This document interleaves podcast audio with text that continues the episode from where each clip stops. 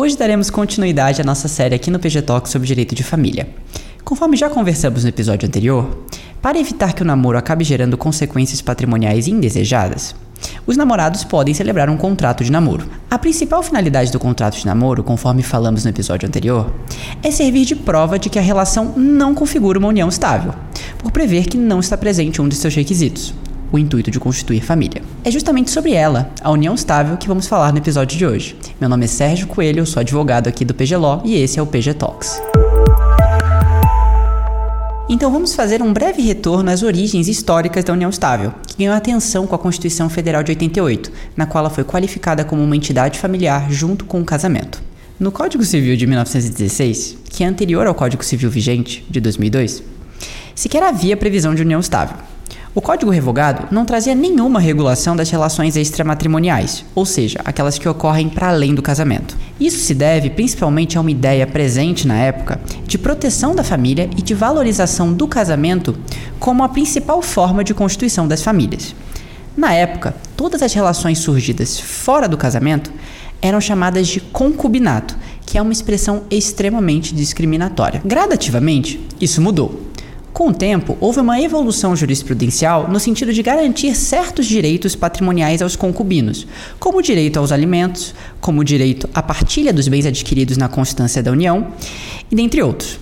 Tudo isso à luz do direito das obrigações, fora do direito de família. Isso porque a relação entre os concubinos era tratada como uma sociedade de fato, na qual os concubinos eram tratados como sócios. Com a Constituição de 1988, a união estável finalmente ganhou o status de entidade familiar. O artigo 226, parágrafo 3 da Constituição, dispõe que, para efeito da proteção do Estado, é reconhecida a união estável entre o homem e a mulher como entidade familiar, devendo a lei facilitar a sua conversão em casamento.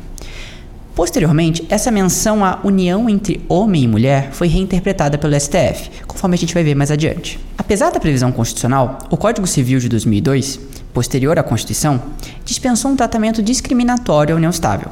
O companheiro, por exemplo, diferentemente do cônjuge no casamento, não era considerado herdeiro necessário, tema que a gente tratou no episódio 81 da nossa série sobre sucessão hereditária aqui no PG Talks. Além disso, não há menção ao direito real de habitação no, no âmbito da união estável, que é o direito de habitar gratuitamente a residência conjugal após o falecimento do outro cônjuge. Há diversas diferenciações. Ao longo dos anos, contudo, a jurisprudência veio equiparando cada vez mais as figuras da união estável e do casamento. O STF, em 2017, estabeleceu uma tese de repercussão geral que declarou inconstitucional o artigo 1790 do Código Civil, que previa para a união estável uma forma de sucessão diferente daquela prevista para o casamento. Na sucessão prevista no artigo 1790 do Código Civil, o companheiro ou a companheira recebiam quinhões menores do que se fossem casados, bem como não participavam da sucessão dos bens particulares do outro companheiro. O STF, portanto, com base no princípio da igualdade, equiparou as figuras do casamento da união estável para fins sucessórios. A decisão, naturalmente, gerou muita controvérsia. Diversos autores e profissionais do direito criticaram a tese fixada por imputar os efeitos do casamento a pessoas que, por diversas vezes, não escolheram se casar. Por outro lado, a decisão foi celebrada por aqueles que entendem que trouxe segurança jurídica a relações que, embora desenvolvidas fora do casamento, merecem uma proteção. Agora que tratamos um pouco do histórico da união estável e do seu desenvolvimento no direito brasileiro, vamos conversar um pouco sobre o que configura esse instituto e sobre algumas das suas principais características. A união estável, conforme já tratamos no episódio passado, está prevista no artigo 1723 do Código Civil, segundo o qual é reconhecida como entidade familiar a união estável entre o homem e a mulher, configurada na convivência pública, contínua e duradoura e estabelecida com o objetivo de constituição de família. Primeiramente, é importante esclarecer que a união estável não se constitui apenas em relacionamentos heterossexuais, isto é, entre homens e mulheres. Conforme decidido pelo STF, a interpretação do artigo 1723 do Código Civil não se deve dar de modo a impedir o reconhecimento da união entre pessoas do mesmo sexo como entidade familiar. Em outras palavras, o STF, em uma decisão histórica, decidiu que é possível a união entre pessoas do mesmo sexo no Brasil. Não há, portanto, qualquer limitação nesse sentido. Com relação às suas características, para que seja configurada a união estável, é necessária a presença de alguns requisitos que vamos tratar a seguir. O primeiro deles é a convivência pública. Para que haja união estável, é necessário que o relacionamento seja público, ou seja, de conhecimento de amigos, familiares e da sociedade em geral. Uma união velada, às escondidas, não pode constituir uma união estável. O segundo requisito apresentado pela lei é a continuidade. Isso é, a relação, para que ela configure uma união estável, ela não deve ter interrupções constantes. E o terceiro requisito, que também está relacionado com esse, é de que a união seja duradoura, isto é, sem idas e vindas, se perpetuando no tempo.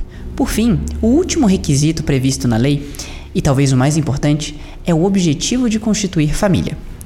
Aqui não se trata de uma simples intenção de futuramente vir a constituir família. Se fosse dessa forma, um simples namoro seria capaz de constituir união estável. Então, afinal, o que configura uma união estável? Vamos responder isso com um exemplo. Um casal que mora junto, que tem filhos em comum, que tem uma conta bancária conjunta, esse casal, muito provavelmente, tem uma união estável. Agora, esses elementos, individualmente considerados, por si sós, não configuram uma união estável. É necessário que eles sejam apreciados em conjunto. É esse conjunto de elementos que, à luz do Código Civil, configura uma união estável. Conforme a gente pode observar, a principal diferença existente entre a união estável e o casamento reside na forma da sua constituição. A união estável é um fato da vida que ganha contornos jurídicos quando presentes determinados requisitos. Já o casamento, por sua vez, é um ato solene que precisa de uma série de requisitos que estão previstos no Código Civil. Há, contudo, ainda mais pontos de semelhança entre a união estável e o casamento. Assim como no casamento, na ausência de uma disposição em sentido contrário, a união estável é regida pelo regime da comunhão parcial de bens, em que são comunicáveis aqueles bens que foram adquiridos na constância da união. Além disso, aplicam-se à união estável os mesmos impedimentos do casamento.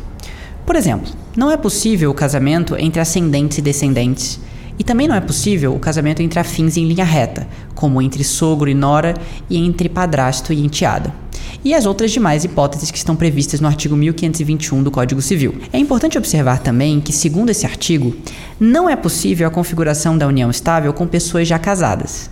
A única exceção a essa regra é no caso em que os companheiros estavam de boa fé, isto é, sem que um deles tivesse conhecimento da condição de casado do outro. Nesses casos, configura-se o que se chama de união estável putativa. Em regra, contudo, a relação entre pessoas impedidas de casar constitui concubinato, nos termos do artigo 1727 do Código Civil. Ou seja, trata-se de uma relação que, pela sua própria natureza, não gera efeitos patrimoniais e é penalizada pela lei. Um dos exemplos dessa penalização pode ser observado no artigo 1802, inciso 3 do Código Civil, em que é prevista a impossibilidade de nomeação do concubino como herdeiro ou legatário no testamento. Conversamos hoje sobre a união estável, sobre suas principais características e efeitos jurídicos. No próximo episódio, trataremos sobre o regime de bens no casamento, sobre as suas principais diferenças e os principais motivos que nos levam à opção por, por esse ou por aquele regime. E se você gostou do nosso podcast, não esqueça de nos seguir em todas as redes sociais.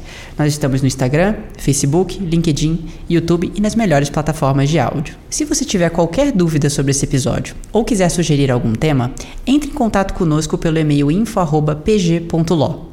Muito obrigado e até a próxima semana.